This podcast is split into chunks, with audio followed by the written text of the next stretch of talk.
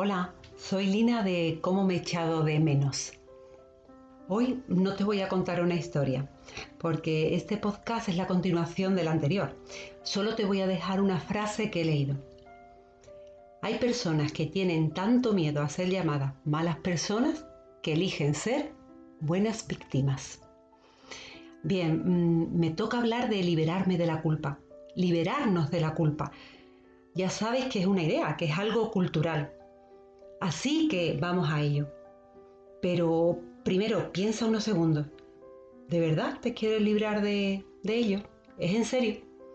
Porque hay personas, muchas, que insisten en que sí. Yo misma soy una de ellas, que afirman, insisten, incluso con vehemencia. Por supuesto que me quiero librar de, de esa idea. ¿Cómo lo dudas? Pero no es así. ¿Y por qué? Porque puede que esté en el subconsciente. Creen en su culpabilidad y sufren por ello y algunos sufren muchísimo, ya te digo. Pero bueno, Lina, vale lo que me dices, pero ¿cómo voy a querer identificarme con la culpa? ¿Estoy loco? ¿Estoy loca?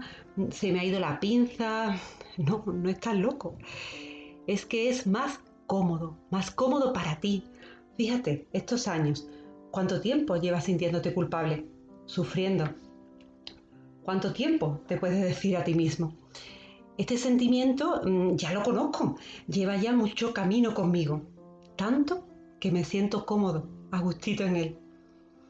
¿Que no me hace bien? Pues yo creo, erróneamente, que sí, me siento bien. Pobrecito de mí, incluso los demás me dicen, pobre, pobrecito. Y eso me reconforta. Claro, creo que me reconforta pero me ancla, me atrapa en el papel de víctima. Y esto traerá consecuencias para tu autoestima y autoconfianza. Además, están las personas que desde niños han sido influidas tan negativamente por sus padres o personas importantes para ellas en creencias destructivas, como es la culpabilidad o sobre su valía o capacidad, que los hijos ya adultos incluso si sus padres están muertos, quieren dar la razón a sus padres. Creen que así protegen la relación entre padre e hijo.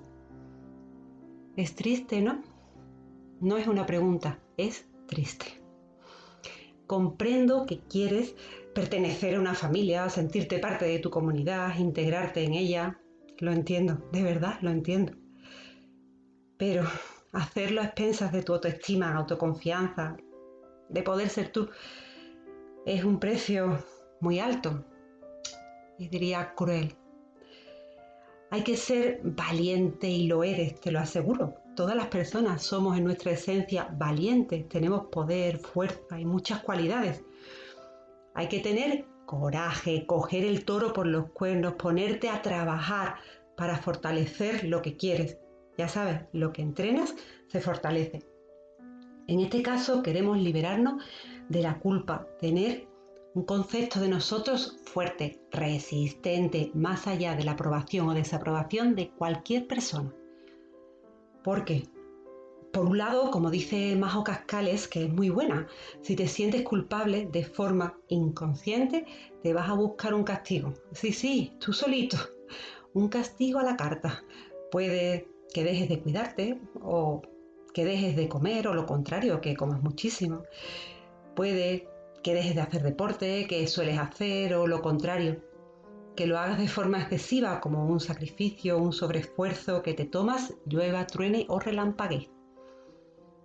¿Y cómo lo soluciono? ¿Qué puedo hacer?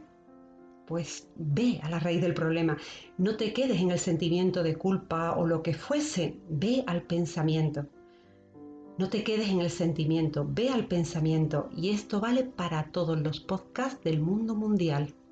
Ve a la razón, hazte preguntas. ¿Los parámetros en los que pienso son míos o son de otros y me los han inculcado? Si son míos esos pensamientos, ¿qué creo en realidad sobre esto? ¿Yo qué haría, pensaría si no me sintiese presionado? Me siento culpable por tener un buen trabajo con un buen sueldo y me doy cuenta reflexionando que intento tener un perfil bajo para que no se me noten mucho y no genere envidia. O como me contaba una chica joven que es muy guapa e inteligente, se sentía culpable y para no atraer celos de sus amigas iba siempre encorvada y se auto boicoteaba para pasar desapercibida. Tantas historias, tantas cosas Claro, en caso de que te sientas culpable y en casos ajenos a los dichos anteriormente, en que tú puedes ver con claridad que has hecho o dicho cosas que han dañado a otros, ve y, y enmiéndalo. Ve y repáralo, como le dijo Gandhi a nuestro protagonista del podcast anterior. Primero, reconoce en vez de ignorar o negar lo que has hecho. Después, reconoce explícitamente a esa persona, en caso de que sea posible, el daño que le has hecho y dile que comprendes las consecuencias que tendría para ti tu conducta. Por supuesto, realiza todas las acciones que sean posibles para enmendar y reparar el daño, claro. En cuanto a mí, veo lo que he hecho, siento lo que he hecho, rectifico y vuelvo a empezar. Siempre puedes volver a empezar. Repito, reconozco cómo me siento, me perdono y rectifico. Perdónate, ten compasión contigo.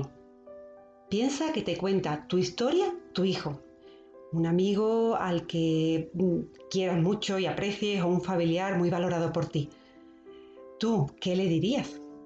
Pues le responderías y le tratarías con amor, con respeto, con compasión. ¿Y por qué quieres menos para ti? Esperas de un amigo respeto, lealtad, confianza, pero ¿y tú te la das a ti? ¿Eres respetuoso, leal, compasivo contigo? Piénsalo, tu mente y tu cuerpo se resentirá si no te cuidas. Si no te atiendes, perderás en autorrespeto, en autoconfianza, en autoestima. La pregunta que viene ahora es, ¿Estás dispuesto a pagar el precio? ¿Estás dispuesto a hacer el esfuerzo, a echarle el coraje necesario, a decir, hasta aquí he llegado? Me harté de seguir pensando así de mí. Cuando tomas la decisión, cuando des ese giro al volante, ¡plaf! Empieza lo bueno, el cambio, la transformación, la magia que no es magia, porque siempre ha estado ahí contigo, esperándote, solo que no la veías, pero está en ti. Hoy me gustaría mm, dedicar estos podcasts de, sobre la culpa a mis amigos José y Gema, buenos amigos, buenas personas, leales y, y fieles que me ayudan y me aconsejan también un abrazo muy grande para, los dos y como siempre digo, si alguien tiene una duda, pregunta, podéis escribirme a mi email como me echado de, de menos arroba gmail.com. Un abrazo muy grande para todos. Hasta pronto.